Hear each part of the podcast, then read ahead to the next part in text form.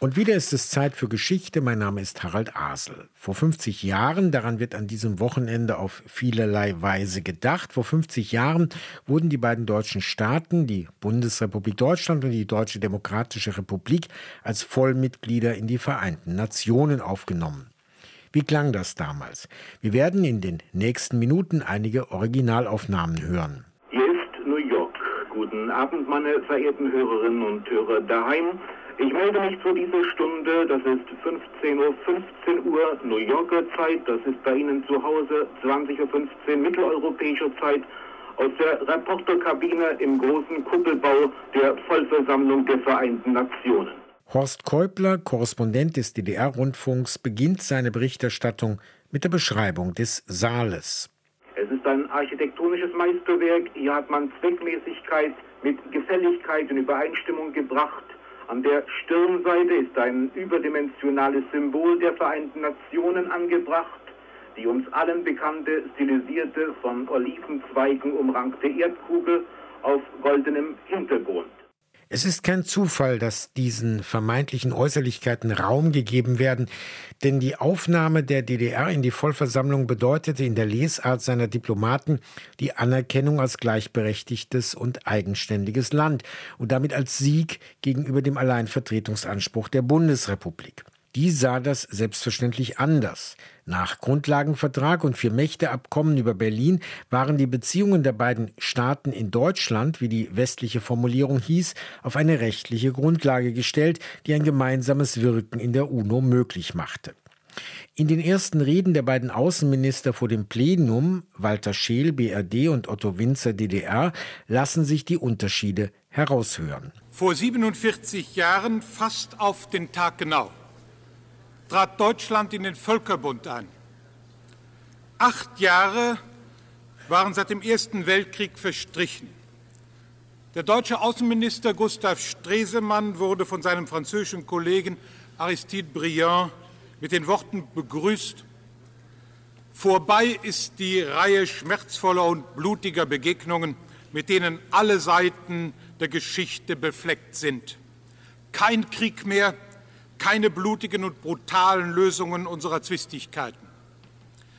Stresemanns Antwort Wenn wir in die Höhe kommen wollen, können wir es nicht im Kampf gegeneinander, sondern nur im Zusammenwirken miteinander.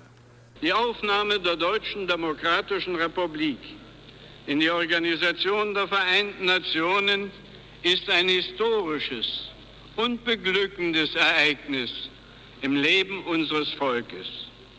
Es ist ein Höhepunkt in dem Prozess des gleichberechtigten Teilnehmens der Deutschen Demokratischen Republik am internationalen Leben.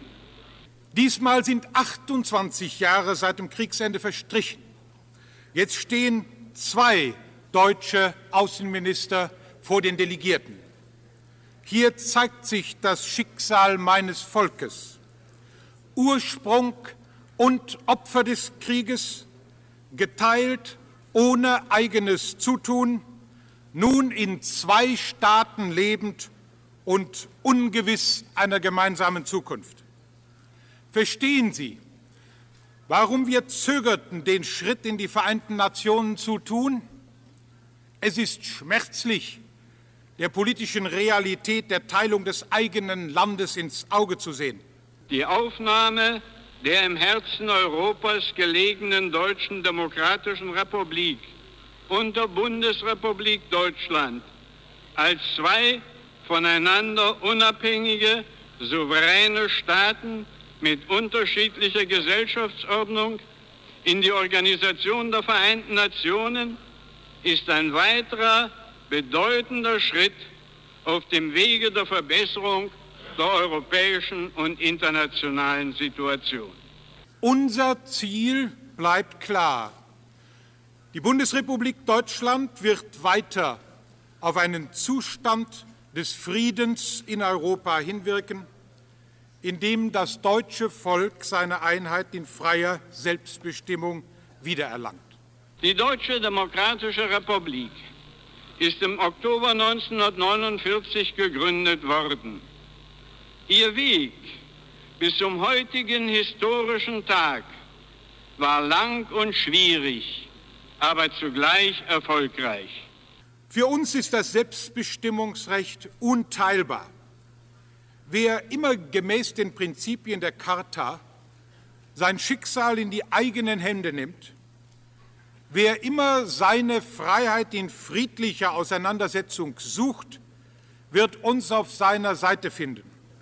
Die Außenpolitik unseres Staates ist entsprechend den Grundsätzen der Charta der Vereinten Nationen auf Verständigung und friedliche Zusammenarbeit zwischen den Staaten ausgerichtet. Sie tritt entschieden dafür ein, Gewaltandrohung und Gewaltanwendung aus den zwischenstaatlichen Beziehungen für immer zu verbannen. Wer kann noch behaupten, alle Folgen eines Konfliktes ermessen zu können? Wer ist noch in der Lage, die örtliche Begrenzung einer bewaffneten Auseinandersetzung zu garantieren? Die Entwicklung der Welt hat einen Sprung getan in den letzten 100 Jahren wie nie zuvor.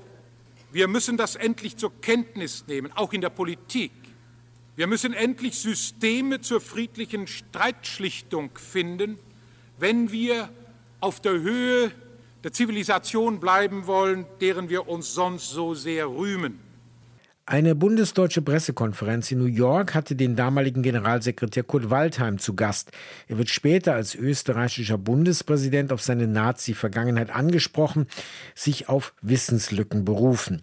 Auf dem Hochsaal internationaler Diplomatie kam er besser zurecht. Ich glaube, dass äh, der Beitritt der beiden deutschen Staaten sich äh, positiv auswirken wird, weil man ja die weltweiten Probleme auf einer universellen äh, Basis lösen muss.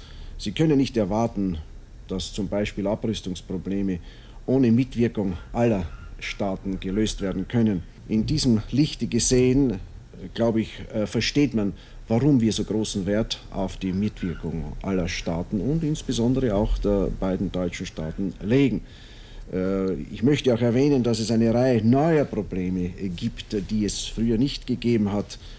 Human Environment, also die Mensch, der menschliche Umweltschutz, mhm. Äh, äh, die äh, Bevölkerungsexplosion. Sehen Sie, das sind alles Probleme, die man weltweit lösen muss.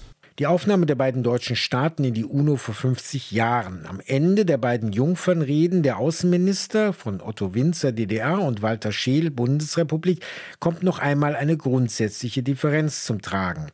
Wo Winzer den Stellenwert der Bundesrepublik bewusst verkleinert, wird Scheel philosophisch. Gestatten Sie mir, verehrte Delegierte der Bundesrepublik Deutschland und den Bahamas, deren Aufnahme in die Organisation der Vereinten Nationen von dieser Tagung ebenfalls beschlossen worden ist, den aufrichtigen Glückwunsch zur Mitgliedschaft in den Vereinten Nationen auszusprechen. Sie werden uns immer dort finden, wo es um die internationale Zusammenarbeit geht um die Bewahrung des Friedens und um die Rechte des Menschen. Wenn wir etwas aus eigener bitterer Erfahrung gelernt haben, so ist es dies. Der Mensch ist das Maß aller Dinge. Der Homo Mensura-Satz des Philosophen Protagoras, etwas, was wir heute angesichts der vielfältigen Herausforderungen ökologischer Art vielleicht differenzierter sehen. Das war Vergangenheit aus der Nähe betrachtet. Danke für die Aufmerksamkeit, sagt Harald Asel. RBB 24 Inforadio vom Rundfunk Berlin-Brandenburg.